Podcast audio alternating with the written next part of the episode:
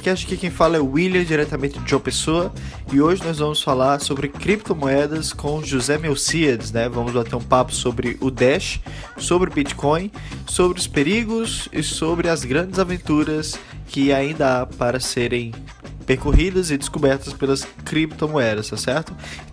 Então, se você curte esse assunto, não deixe de escutar esse episódio e, obviamente, se você curtir, não deixe de compartilhar com teus amigos, com quem gosta desse assunto também. É, se você realmente gostar desse episódio, não deixe de dar um apoio, é, seja através de transferência de Bitcoin, na carteira Bitcoin, inclusive agora você vai saber um pouco mais sobre as criptomoedas, né? Ou então deixar seu apoio lá na minha conta da Caixa Econômica Federal, que também está aqui embaixo na descrição do podcast, tá bom? Muito obrigado pela sua audiência. Você vai começar mais um Levercast.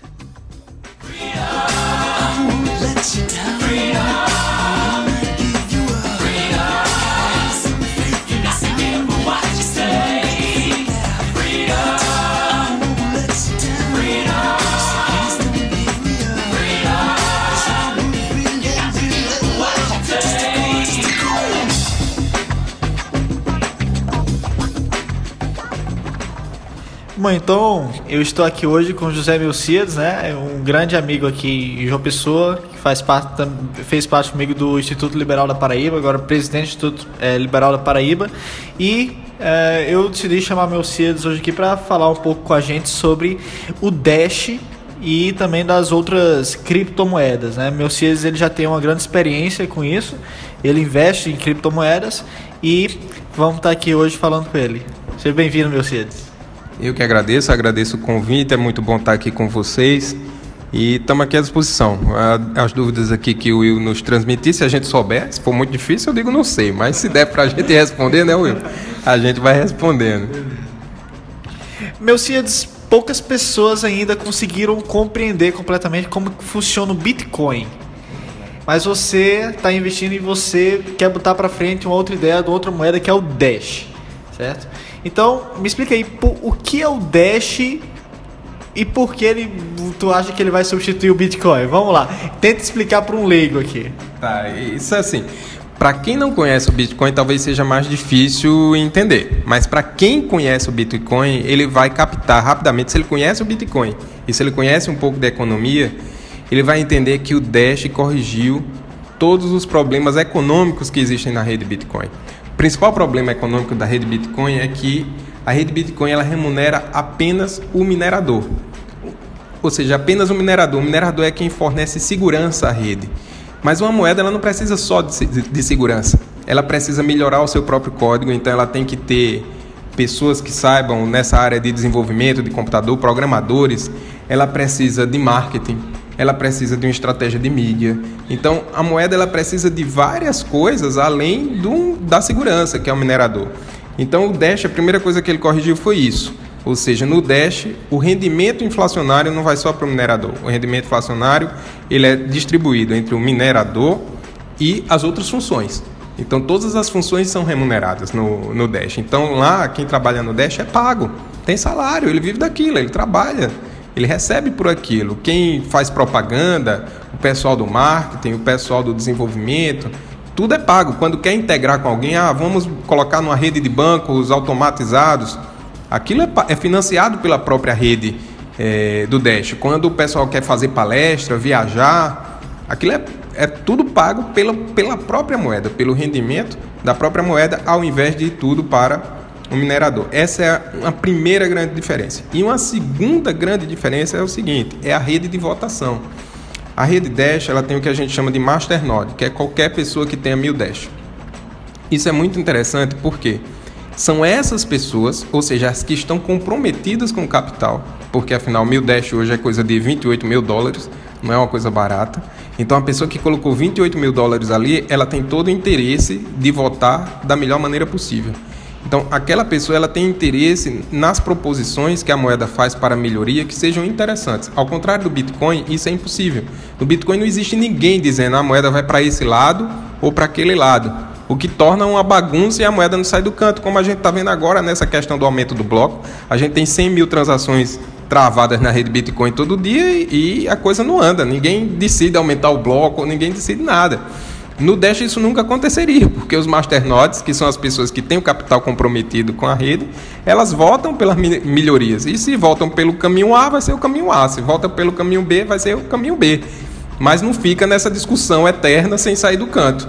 Né? Então, isso é, e mais, é as pessoas que participam da discussão são pessoas que têm interesse real, porque elas têm capital comprometido.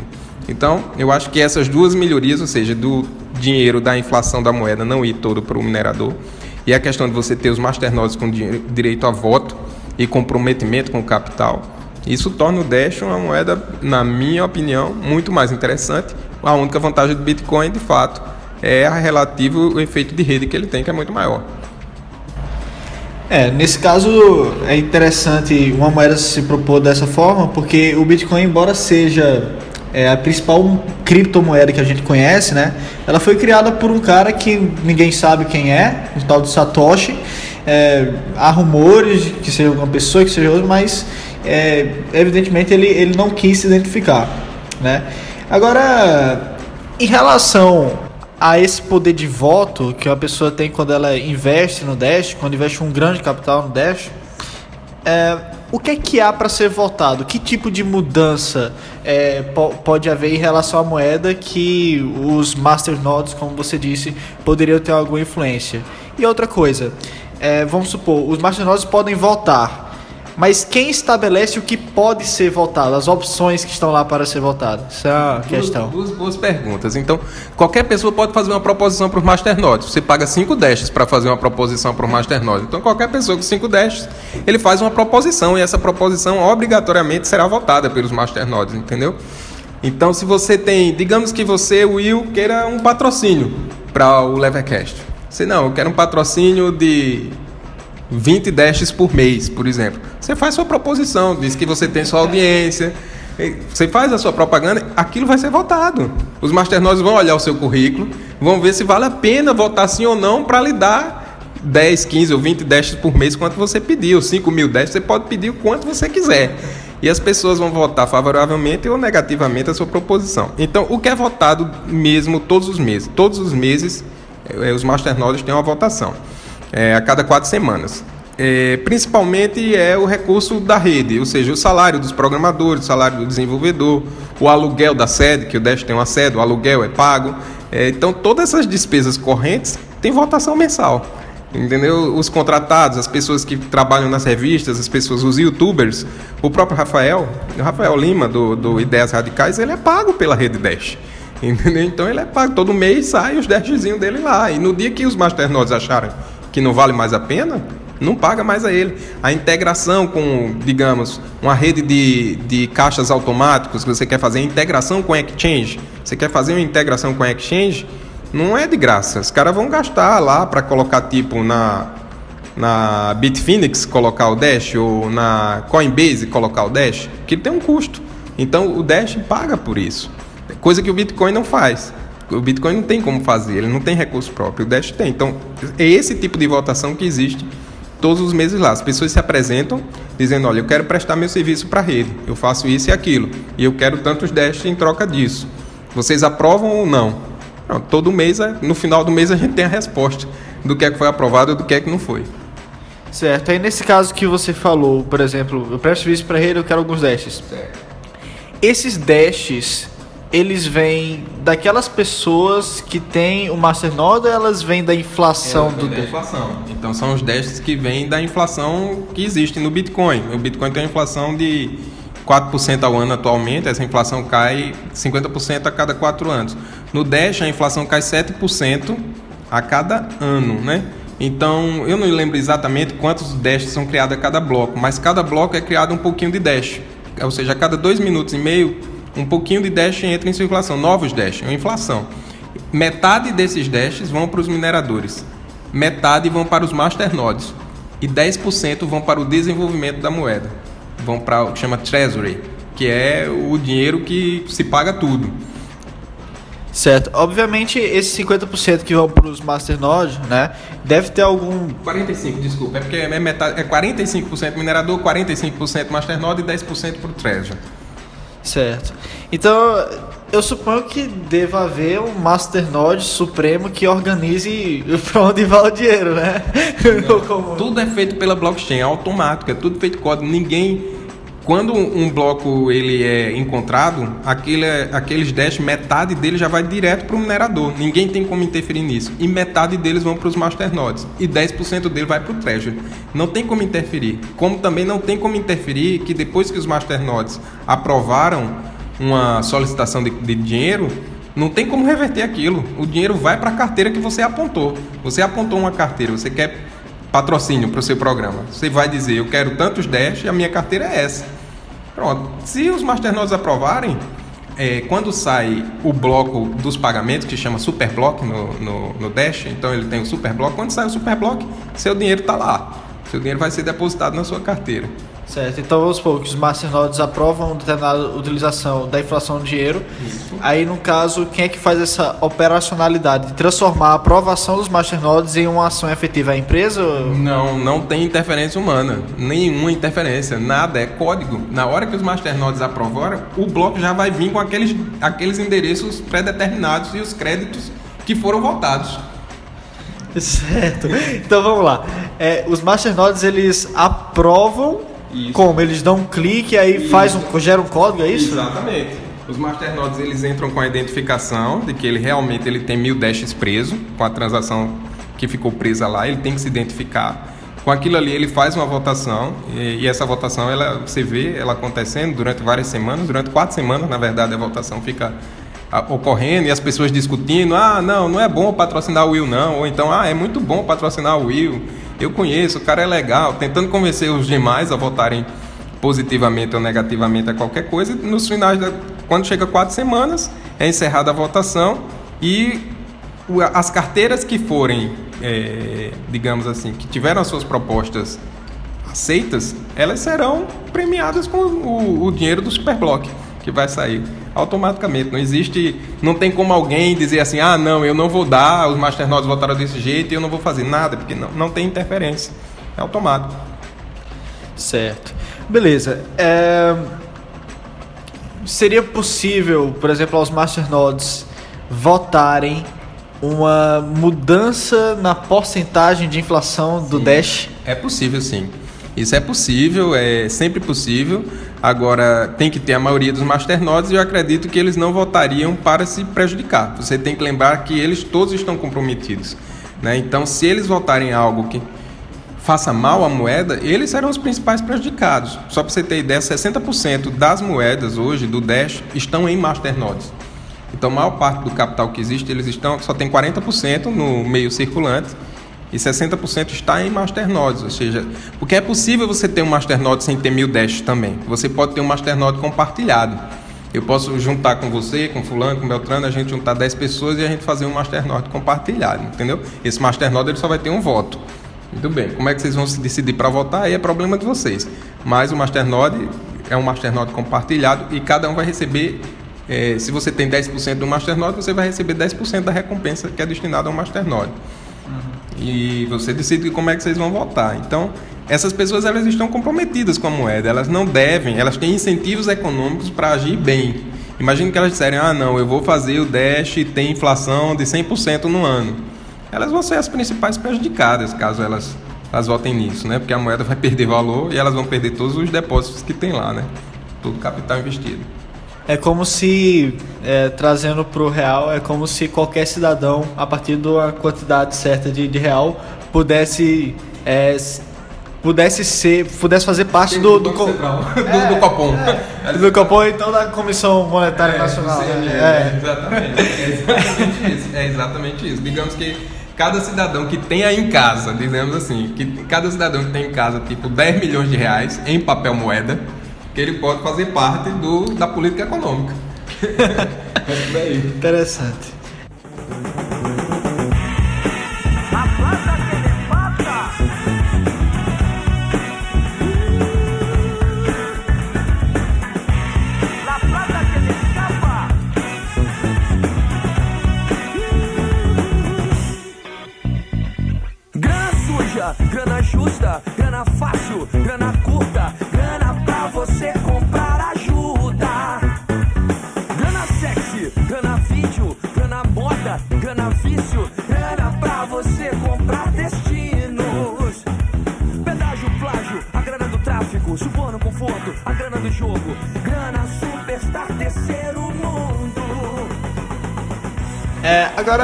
Acho que uma pergunta que depois de ouvir tudo isso que deve surgir na cabeça de muitas pessoas é o seguinte: é, os executivos da empresa Dash, né, ou seus funcionários, eles não teriam nenhum interesse em tentar, por exemplo, é aquela, aquela coisa de, empresa brasileira que é, é, privada, mas é 40% pública ou 50% pública. né?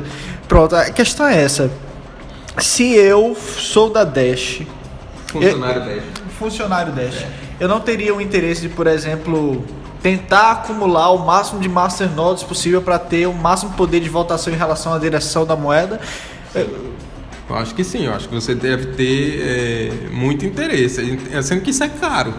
Né? Você não tem como adquirir masternodes a não ser comprando eles. Não tem uma forma de você colocar uns dashes na sua própria carteira, tirando eles do nada, né? desviando o dash. Não tem como desviar dash, como não tem como desviar Bitcoin. É, então você vai ter que comprá-los e isso é caro. Né? Como, hoje em dia é muito caro, né? Um masternode é 28 mil dólares hoje. No começo do ano era 12 mil dólares um masternode. No ano passado era 5 mil dólares, era 5 dólares um dash. Então é uma coisa cara. Você tem que trabalhar e poupar para você ter um masternode. Acredita-se, o cara que mais tem masternode na a rede Dash tem em torno de 4 mil, 4.500 masternodes hoje. É, então você veja que tem 4 milhões e meio de Dash preso dos 7 milhões de Dashes criados até hoje. O cara que mais tem masternodes, que a gente saiba, tem 400 masternodes. Ele não é funcionário do Dash. Ele, ou ele, melhor, ele tinha, ele vendeu uma parte dos masternodes que ele, que ele tinha devido a essa alta muito grande da moeda atual. Então é difícil a pessoa ter, sei lá, digamos, nós temos 4.500 masternodes, para o cara poder ter uma, uma força de voto muito grande, ele tem que ter pelo menos aí uns 2 mil masternodes. Eu não sei nem quanto isso é em dinheiro, mas é muito dinheiro. é muita coisa. Entendo. Olha, eu penso em um cara que talvez fosse querer comprar todos os masternodes e simplesmente direcionar para onde ia o Dash. Se o Dash vira, virasse uma ameaça, que é o governo. Muita gente fala nisso, né? Muita gente fala, ah, mas será que a CIA não vai comprar? Será que a CIA não está comprando? Olha, se a CIA for comprar, quanto mais a CIA comprar, mais a moeda vai subir, né? Primeiro, né? Quanto mais a CIA comprar, mais a moeda vai subir. Depois é caro. E depois, o que é que ela vai fazer com isso? Só para destruir? Vai pegar lá 280 milhões, 500 milhões de dólares, 1 bilhão de dólares do contribuinte americano e vai jogar no lixo? Porque depois que é, a gente souber que as votações elas são claramente direcionadas, que sempre tem, sei lá, digamos que uma pessoa tenha 3 mil votos. Então, todo canto que ele for votar, ele vai votar 3 mil vezes para um lado, né? 3 mil vezes para a solução que ele quer. Isso vai ser claramente identificado e a moeda vai perder valor, porque as pessoas sabem que tem alguém que domina sozinho a moeda e que não tem interesse nela. Porque se isso acontecer no livre mercado, mesmo que eu e você tenhamos 3 mil masternodes, nós vamos votar com muito cuidado esses nossos 3 mil votos, que eu não vou querer perder a fortuna que eu tenho de 3 mil masternodes, eu vou querer que ela aumente. Então, eu vou votar para que o dinheiro do Treasury seja bem utilizado, para que a moeda fique mais forte. Eu acho pouco provável que o dinheiro, vá, o, o governo se metesse, até porque para ele comprar esse volume de moeda, para ele inflacionar, o preço do Dash ia subir muito. Muito, muito, muito, muito, muito. Ele não, eu acho que ele não ia comprar tantos Masternodes. Eu acho que ele consegue comprar, sei lá, 100 Masternodes. Hoje na Poloniex, antes de eu vir para cá, eu vi, sabe quantas moedas tem à venda na Poloniex, que é a maior que tem? Tem 18 mil moedas à venda. 18 masternodes tem lá para vender. Como que ele vai conseguir juntar 2 mil masternodes? Se ele comprasse todas as moedas que tem à venda na Poloniex agora, ele ia conseguir 18 e o preço ia, sei lá, de 28 para 100 dólares. Só para ele comprar 18 masternodes. Né? E como é que ele ia comprar 4 mil masternodes? É muito difícil isso na prática. Acho que sem contar que ele não que ele não poderia impedir de novos masternodes ser- serem comprados, né? Se, se a moeda ela inflaciona, acho que a- as pessoas Mais pessoas têm É, interesse. mais pessoas teriam interesse e, obviamente, mais pessoas teriam interesse em comprar Masternodes. Então, o governo sempre teria pessoas entrando. Isso, é muito difícil É. ele conseguir. Como eu estou te dizendo, por mais esse dinheiro que ele tenha, ele hoje dificilmente conseguiria comprar num dia mais de 18 Masternodes. Não tem 18 Masternodes para vender hoje. Ele teria que ir comprando aos poucos. Imagina, dá um trabalhão danado e depois para jogar isso tudo fora. Eu acho pouco provável. E, e depois o Dash ainda é muito pequeno para isso, né? Pra chamar Não, pensando a longo prazo aqui. Meus filhos, é, quando a gente pensa em criptomoeda, uma das primeiras críticas que a gente escuta é o seguinte: isso não está lastreado em nada, isso não se baseia em nada, não é algo que a gente possa tocar, não é algo que a gente possa ver. E se tratando de, de Bitcoin ou de Dash, é algo que inclusive você não vê sendo trocado no mercado por mercadorias, né? Quando você pensa nesse tipo de coisa, né, em relação a isso, quais são suas perspectivas em relação às criptomoedas e tu acha que isso pode ser um fator negativo? Como é que isso afeta tudo isso? É, outra pergunta muito interessante, veja só. Eu quero dizer que a maioria das pessoas já usa moeda eletrônica. 90% de nós usamos moeda eletrônica o tempo todo. Todo mundo abre o aplicativo do seu banco, sem ver a moeda, sem ver nada e transfere nada da conta dele para outra conta. Então as pessoas usam moeda eletrônica, só que eles usam uma moeda eletrônica pior, que eles usam uma moeda eletrônica do qual tem alguém lá em cima do Banco Central dizendo quantas daquelas moedas vão existir. Né? Isso é que é horrível, ou seja, as pessoas usam uma moeda que já é eletrônica, que não é nada, que não é lastreada em nada. Acho engraçado isso, as pessoas dizem, ah, mas não tem lastro em nada. Qual lastro que tem o real? Qual lastro que tem o dólar? Qual lastro que tem o euro? Nada. Então não é isso. A questão não é a falta de lastro. A questão é que, pelo contrário, o lastro das moedas mais utilizadas ela é fiduciário. Ou seja, é confiança, fidúcia. Você tem que ter confiança no emissor central de que ele não vai emitir alopradamente. É isso que você, as criptomoedas tiraram isso. Você não precisa mais confiar que o Henrique Meirelles vai ter que ser o gênio da lâmpada para poder controlar, sei lá, a quantidade de dinheiro que tem na economia né? Porque a rede Bitcoin ela é uma garantia de quantas moedas vai ter na economia. Ninguém está controlando isso. Não precisa confiar em ninguém. A rede Bitcoin tem hoje 16 milhões de moedas. Ninguém aumenta para 17. É 16. Ela vai subir devagarzinho pelos próximos 100 anos. Então, é, acabou. Você não precisa confiar. Então, eu volto respondendo a sua pergunta objetivamente. É. Todo mundo usa moeda eletrônica hoje em dia. Todo mundo. O tempo todo. Cartão de crédito, é, aplicativo, ninguém usa mais o papel moeda. E depois a gente usa um dinheiro eletrônico, que é uma questão de confiança quanto à quantidade desse dinheiro. No Bitcoin é um dinheiro eletrônico que você não precisa confiar em ninguém. A quantidade dele é limitada. Certo. Certamente você já ouviu isso antes. É uma crítica que já está, eh, enfim, sempre tendo muito tempo. É basicamente o seguinte, cara, eu não vou comprar Bitcoin, eu não vou comprar Dash, porque essas moedas são muito voláteis, eu não posso sair daqui e lá na esquina comprar alguma coisa que eu já perdi meu dinheiro ou fiquei muito rico, muito rico né? Então, é, muitas pessoas usam isso, inclusive, como argumento para justificar isso como a razão pela qual essas moedas não são mais usadas em relações de troca, em relações comerciais. Você não vê muitos bares, por exemplo, aceitando Bitcoin. É, apesar de você ter alguns, é algo realmente muito reduzido. É, o que é que tu acha desse argumento? Você, essa, você acha que é essa volatilidade a causa de ser pouco usada a moeda? Eu não acho que seja causa, mas eu acho que a causa é a dificuldade. O Bitcoin ele é ainda uma coisa difícil de usar. Isso é, ou seja, minha mãe, por mais que eu ensine a ela, ela não vai entender como usar os Bitcoins, ou talvez meu pai também não. Então, é, a dificuldade, a dificuldade em usar para mim é a grande barreira. Mas discutindo o teu argumento da volatilidade, a volatilidade, primeiro, ela vem diminuindo, o que é normal à medida que a moeda vai ganhando market cap. O segundo ponto é que é uma moeda que está nascendo naturalmente. A última vez que a gente viu isso faz 5 mil anos. Então, o Bitcoin ele vai ter que assumir as funções de moeda, de ser é, reserva de valor, de ser meio de troca e de ser unidade de conta. Mas essas coisas não vão acontecer ao mesmo tempo. Elas não acontecem ao mesmo tempo. Primeiro, ele tem que ser uma reserva de valor para ele poder ser desejado e as pessoas quererem trocar o seu trabalho por uma reserva de valor. Depois que ele é uma reserva de valor bem estabelecida, ele passa a ser meio de troca, porque as pessoas querem trocar o valor reservado ali por outros bens ou serviços. Então é uma segunda função. Você veja que primeiro ele tem que ser uma reserva de valor, para depois ele ser meio de troca. Só quando a moeda é um meio de troca amplamente aceito, ela passa a ser unidade de conta. E aí você não vai mais fazer as contas em quantos dólares é uma camisa. Você vai fazer em quantos bitcoins é uma camisa, né? em quantos satoshis é uma camisa. Quantos, ou seja, ela vai ser unidade de conta. Se você chega, por exemplo, é, aqui no Brasil, a unidade de conta é real, e o real vale, varia muito em relação ao dólar. Né? Tava quatro reais e pouco por dólar, agora tá três. Há uma variação. A do Bitcoin é até maior que essa, mas você veja que a unidade de conta aqui continua a mesma, sendo reais. Eu chego lá e conto uma TV, é mil reais. Então, quando ele vira unidade de conta, é o terceiro passo. Isso vai demorar muito para ele virar unidade de conta. Na hora que ele virar unidade de conta, acabou.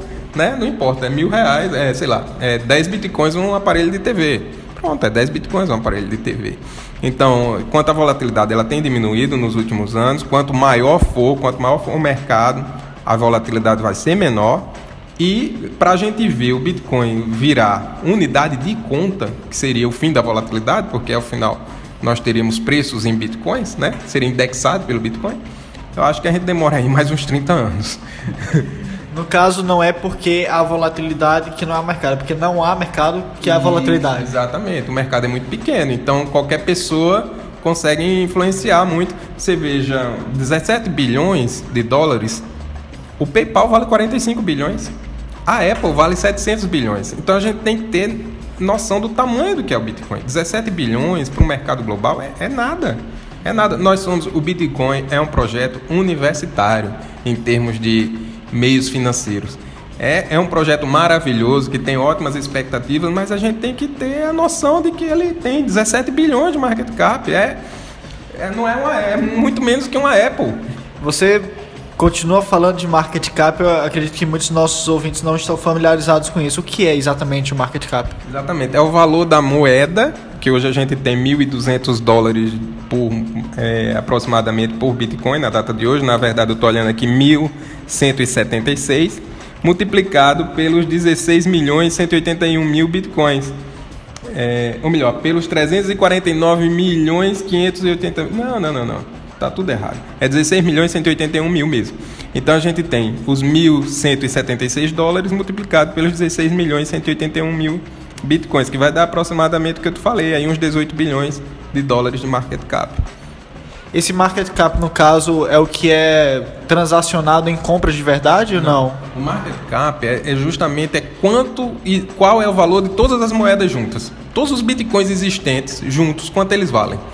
Dando o valor exato agora, ele está exatamente valendo 19 bilhões e 32 milhões de dólares nesse exato instante. Ou seja, é 19 bilhões. Todos os bitcoins do mundo hoje somados valem 19 bilhões. Todos os bitcoins somados. Certo. Desse market cap aí, quanto disso aí é transacionado em compra e venda de coisas reais? Isso, em torno de 2 bilhões de dólares por dia. Em torno de 2 bilhões de dólares por dia, ou seja, em torno de 11% do market cap é transacionado para os fins de que a moeda se propõe, né, que é aquisição de bens e serviços. Então, é um mercado já de 2 bilhões de dólares. É um mercado interessante? É. Ou seja, você vê que todo dia circulam na rede 2 bilhões de dólares. Já é uma coisa interessante. Mas se você pega, sei lá, um processador de pagamentos como a Visa, é assim, 2 bilhões de dólares eu acho que é em coisa de 2 minutos que eles transacionam. Então, é, é muito pequeno ainda. É muito, é muito pequeno, é muito pequeno. Tem muito o que crescer ainda.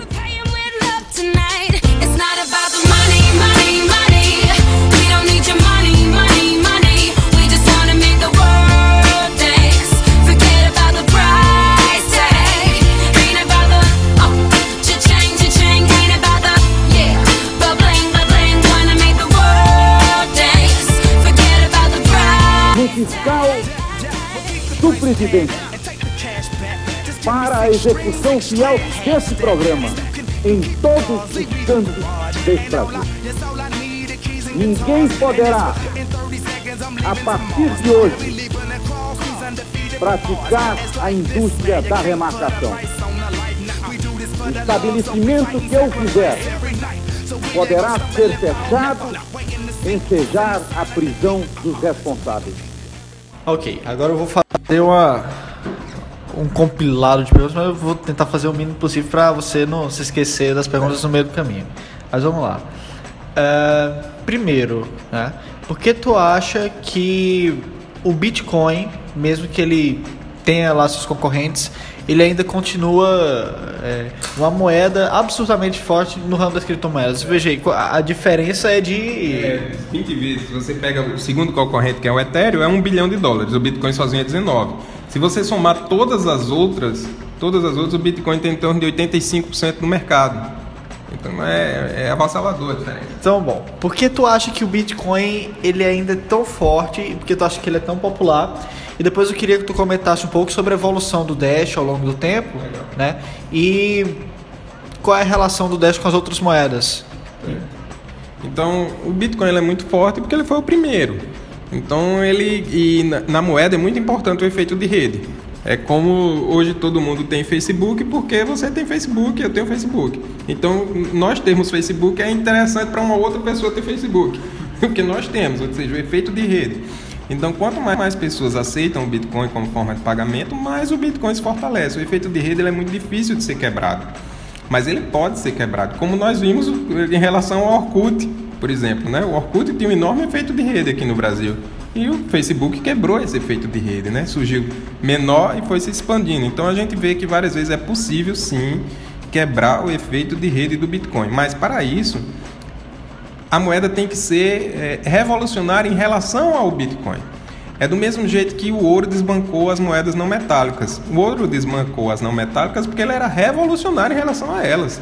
Né? Quando você ia lá transacionar em sal, o sal estragava, o sal levava água, o sal não é absolutamente igual, o sal era difícil de ser portado de um lugar para o outro e o ouro era muito superior a isso tudo, então ele desbancou o sal. Depois, quando você teve aí os cartões de crédito, etc., isso desbancou o ouro. Por quê? Porque era muito mais fácil você levar um cartão de crédito, você pode pagar alguém à distância, etc. Então o sistema financeiro atual desbancou o ouro, porque ele é muito mais portátil para pagamentos à distância, ele é muito mais fácil, ele é mais seguro, você é mais difícil ser roubado, etc.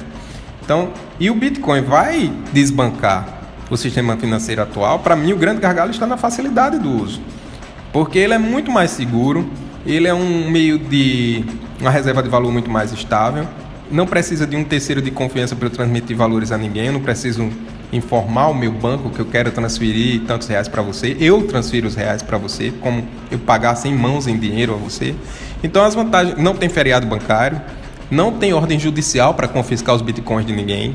Você pode atravessar o mundo com a quantidade de dinheiro que você quer, que hoje em dia você para para ir para um aeroporto, você não pode ter mais de 10 mil dólares, senão você é preso, mesmo que o dinheiro seja seu, é a maior dificuldade.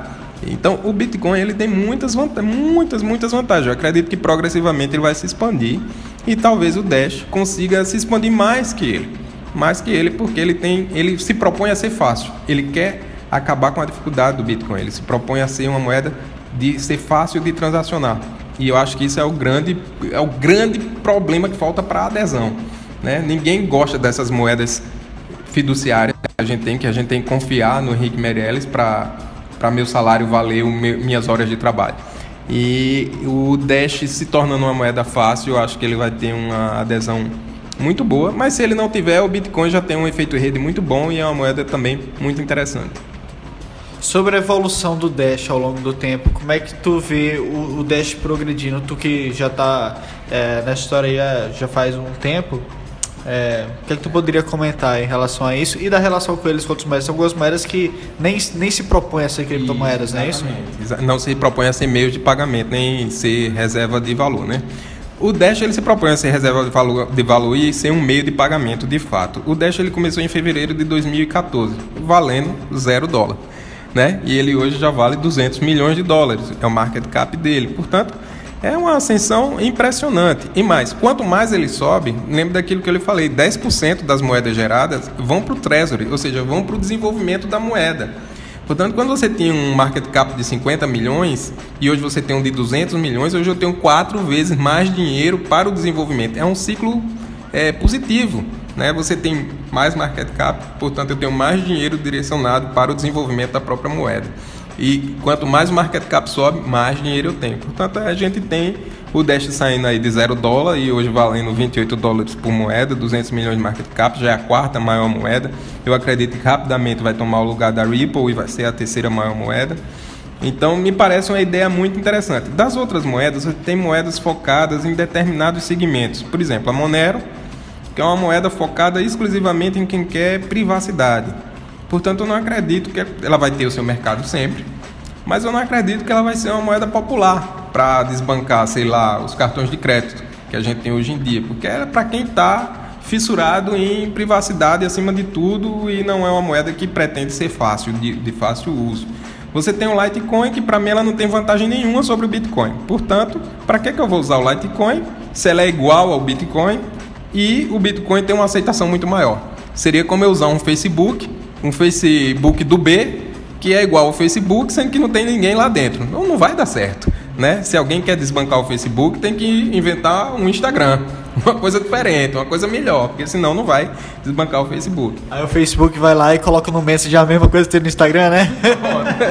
Exatamente, do Snapchat, né? Botou agora no, no WhatsApp o que tinha no Snapchat e foi, vai fazendo essas coisas. Apesar que é que tá uma coisa interessante, porque o Bitcoin ele não tem nem como pegar essas coisas dos outros, né? Porque não tem ninguém que controle, né? E o Satoshi sumiu. Você entendeu tudo, então, e isso também é um asset, isso é um recurso do Bitcoin, essa imutabilidade dele, certo? Porque você há de convir que a pessoa que seja mais conservadora, ela quer o que está funcionando, ela não quer que mude. Então você veja que a gente, o Dash não vai matar o Bitcoin, nem o Bitcoin vai matar o Dash. O Dash vai ser aquela moeda que quer mudar, que quer ser melhor. Ele quer ser um cartão de crédito do dia, um cartão de crédito em criptomoeda, fácil. Você vai no restaurante e paga com ele.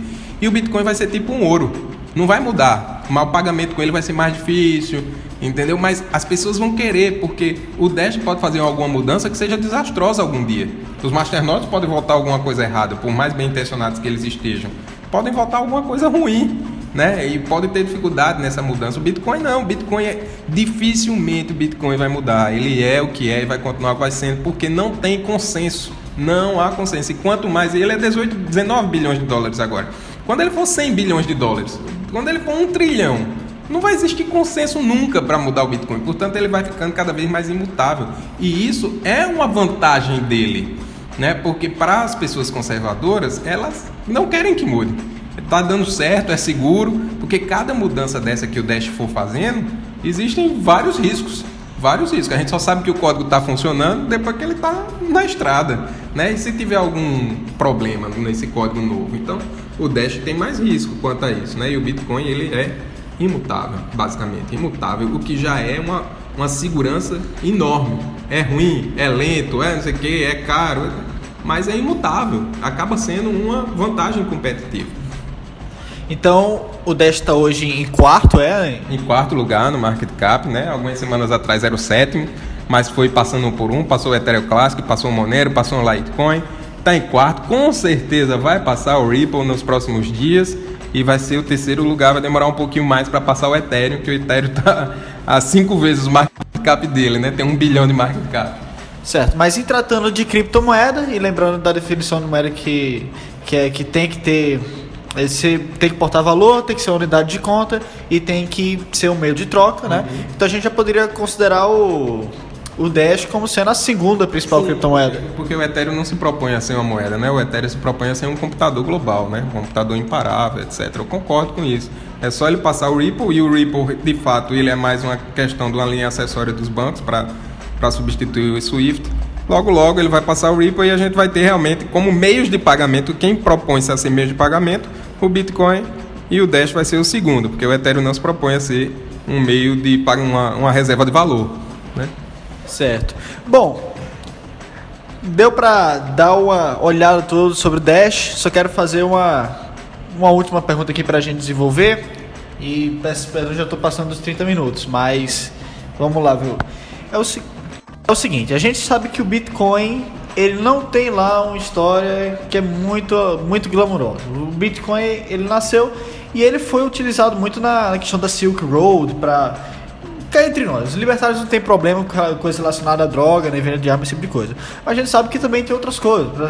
Se você usar criptomoeda para comprar material de pedofilia, por exemplo, utilizar criptomoeda. Uma, umas semanas atrás eu vi uma notícia que teve um hacker que invadiu um hotel e trancou as portas de todos os quartos do hotel. e ele pediu um pagamento em Bitcoin para liberar os hóspedes, cara. E eu fiquei, nossa. Então, é, o que eu fico pensando aqui é o seguinte: são duas perguntas que eu quero fazer para ti. Certo. Primeiro, em relação aos crimes que podem ser utilizados utilizando Bitcoin, não tem como você rastrear o Bitcoin. Os crimes que, até para os libertários, são crimes que a gente vê que, pô, que é complicado. E em segundo lugar é o seguinte, é, Cunha tinha um, Dizia que tinha um trust na Suíça, enfim, tem vários casos de corrupção, a gente sabe, tem os Panama Papers, paraísos fiscais, dessa galera aí que rouba do nosso bolso, manda para outro país e pronto. É, a minha questão é, será que não só os cidadãos comuns vão, vão perceber a importância do Bitcoin, mas os políticos vão começar a perceber que é muito melhor eles colocar a propina deles em uma carteira de Bitcoin do que em uma conta na Suíça? E se isso acontecer, o que será de nós, José Melcides? É uma pergunta muito interessante e veja só como a resposta é simples. Primeiro, qual é a principal moeda usada hoje para o tráfico de droga? Qual é? É o dólar americano. Certo? Essa você não tem. O dólar é a grande moeda da corrupção, o dólar americano é a grande moeda do tráfico de droga, o dólar americano é a grande moeda da extorsão. Então, o problema não é exatamente a moeda, né? A, gente, a moeda é um ser inanimado. O problema é a pessoa. É a mesma coisa você colocar a culpa na arma. A arma matou fulano. A arma não mata ninguém. Pode botar a arma em cima da mesa e dizer mata alguém a arma. A arma não mata ninguém. Quem mata é uma pessoa. Mesma coisa você querer botar a culpa lá nos caminhões que estão atropelando os europeus. Volta mesmo você vê, né? Caminhão atropela não sei quantos na França. Caminhão não atropelou ninguém. Né? Um motorista fez um caminhão atropelar. Então, o problema são as pessoas, o problema não são os objetos. Falando agora especificamente do Bitcoin. O Bitcoin, então, ele é uma ferramenta que ele, tal qual um carro, ou tal qual uma arma, ele é uma ferramenta poderosa. Portanto, ele pode fazer coisas maravilhosas e coisas horríveis. Por exemplo, como você falou, na questão do hotel e pedir resgate, né? Tá ficando muito hospitais também, tem pessoal que roubou os prontuários dos pacientes e só devolvia quando o cara pagasse em Bitcoin. Eu acredito que os corruptos logo vão entender que é muito melhor receber em Bitcoin do que receber em, em dólar, que é o que eles fazem hoje. Vão sim. Eu espero que isso sirva para diminuir o Estado. espero que isso sirva para diminuir o Estado, né? E não para acabar com a ferramenta, porque o Bitcoin ele pode fazer muitas coisas boas. Dá um exemplo. Seu filho está estudando nos Estados Unidos. Você paga uma fortuna para mandar seu dinheiro para lá. Com Bitcoin você paga alguns centavos. Você quer comprar ações de empresas americanas, você é brasileiro. Quer comprar ações de empresas europeias ou americanas. É o maior rebu do mundo para você conseguir fazer isso. Tem que se cadastrar, não sei aonde. Com Bitcoin você compra facilmente. Várias corretoras americanas recebem bitcoins, várias corretoras europeias recebem bitcoin. Outra coisa, se você tem o dinheiro do governo, é muito difícil você se proteger do roubo do governo. Tanto o governo pode decretar feriados bancários e levar seu dinheiro, como ele pode inflacionar a moeda. E o Bitcoin vai lhe proteger disso. O governo não tem como roubar, não tem como fechar o banco, não tem como tomar seu Bitcoin de você. Portanto, existem várias coisas boas que o Bitcoin vai trazer para a população e, claro, vai ter algumas coisas ruins. A culpa não é do Bitcoin. O governo, as, as leis têm que ir atrás das pessoas que usam mal os carros, das pessoas que usam mal as armas, das pessoas que usam mal o Bitcoin.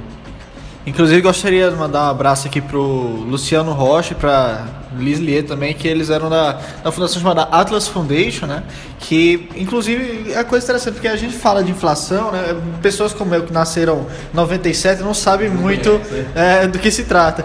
É, e os brasileiros, né, que nasceram antes em 80, eles acho que também não sabem o que se trata quando eles não veem o que acontece em Zimbábue, por exemplo. Né? então eu acredito que também há não só esse de ah, o filho é, estudando nos Estados Unidos, ou então investigações, principalmente nos países africanos, onde você tem presenças que foram completamente tiranos com Venezuela, suas. Precisa ir pra África, não. Venezuela, Venezuela. Então é, é realmente uma revolução. E se vai acontecer esse tipo de coisa, esse tipo de crimes, é, paciência, né? Você não consegue o céu de graça, né, Lucides? Isso, tem que ir atrás das, dos criminosos, não ir atrás da moeda, vá atrás, não vá atrás dos objetos. Vá atrás das pessoas, né? Não vá atrás do, da moeda, não vá atrás do carro, não vá atrás da arma, vá atrás da pessoa que utilizou mal. Para quem está começando agora é, com isso de criptomoeda e tal, o que você indicaria assim, de livro, de artigo, de documentário, palestra, alguma coisa? Você teria algum material para indicar para quem está iniciando agora em tudo isso? Bitcoin e Dash também, que é a tua especialidade? Olha, pra, eu acho que a pessoa tem que começar pelo Bitcoin, né, para entender e depois ele vê as mudanças. Ele vai, quando ele entender bem do Bitcoin, ele vai ver que o Bitcoin tem pequenos problemas e que o Dash os corrige. Então, deve começar pelo Bitcoin. Tem no YouTube uma série que chama Bitcoin em português. Só você colocar Bitcoin em português no YouTube, você vai ver tem uma série, eu acho que são seis ou sete vídeos, que é bem interessante, bem didática. Tem um livro também do Fernando Urich, lá da do Instituto Mises Brasil, que é Eu acho que é, o, é, alguma, é a revolução das moedas digitais, alguma coisa assim. É, mas é o livro do Fernando Ures. Ele também está com um canal no, no, no YouTube. Eu vi ele, inclusive, postou um vídeo que não espero que o Bitcoin vá te fazer rico, né? Isso, exatamente. Então, o Fernando que ele também está é, é a moeda na era digital, o nome do livro dele. É a moeda na era digital. E o canal dele no YouTube também é a moeda na era digital. Então, eu acho que se você começa pelo livro do Uric e se você começa pela série Bitcoin em português, ou então até pelo canal do A Moeda na Era Digital do Uric na, no YouTube, você começa bem. Como é que você começa mal? Você começa mal se você se meter com mineração. Saia de perto, não existe. A mineração não é lucrativa, muito menos no Brasil. Só é lucrativa na China, onde tem energia barata, onde tem equipamento barato. Então, nada de mineração em nuvem. Não vá pelo canto da sereia de mineração em nuvem. Não, não vá inventar de minerar Bitcoin. Você compre Bitcoin e guarde os Bitcoins. É assim que você ganha dinheiro. então, esses dois lugares, eu acho que a moeda na era digital do Urich, o livro, e o canal Bitcoin em português. Também é muito bom. E quem é aqui da Paraíba, a gente tem o canal, o canal não, tem o grupo da gente, né, lá no, no WhatsApp que é o Bitcoin Paraíba. Então, entrando em contato, a gente, quem tiver interesse, a gente põe no Bitcoin Paraíba também. Uma galera muito boa discutindo todo dia, não só Bitcoin, mas outras criptomoedas também. José Mercedes, muito obrigado por essa conversa. Foi muito bom. Como sempre, conversa muito produtiva. Obrigado. Freedom!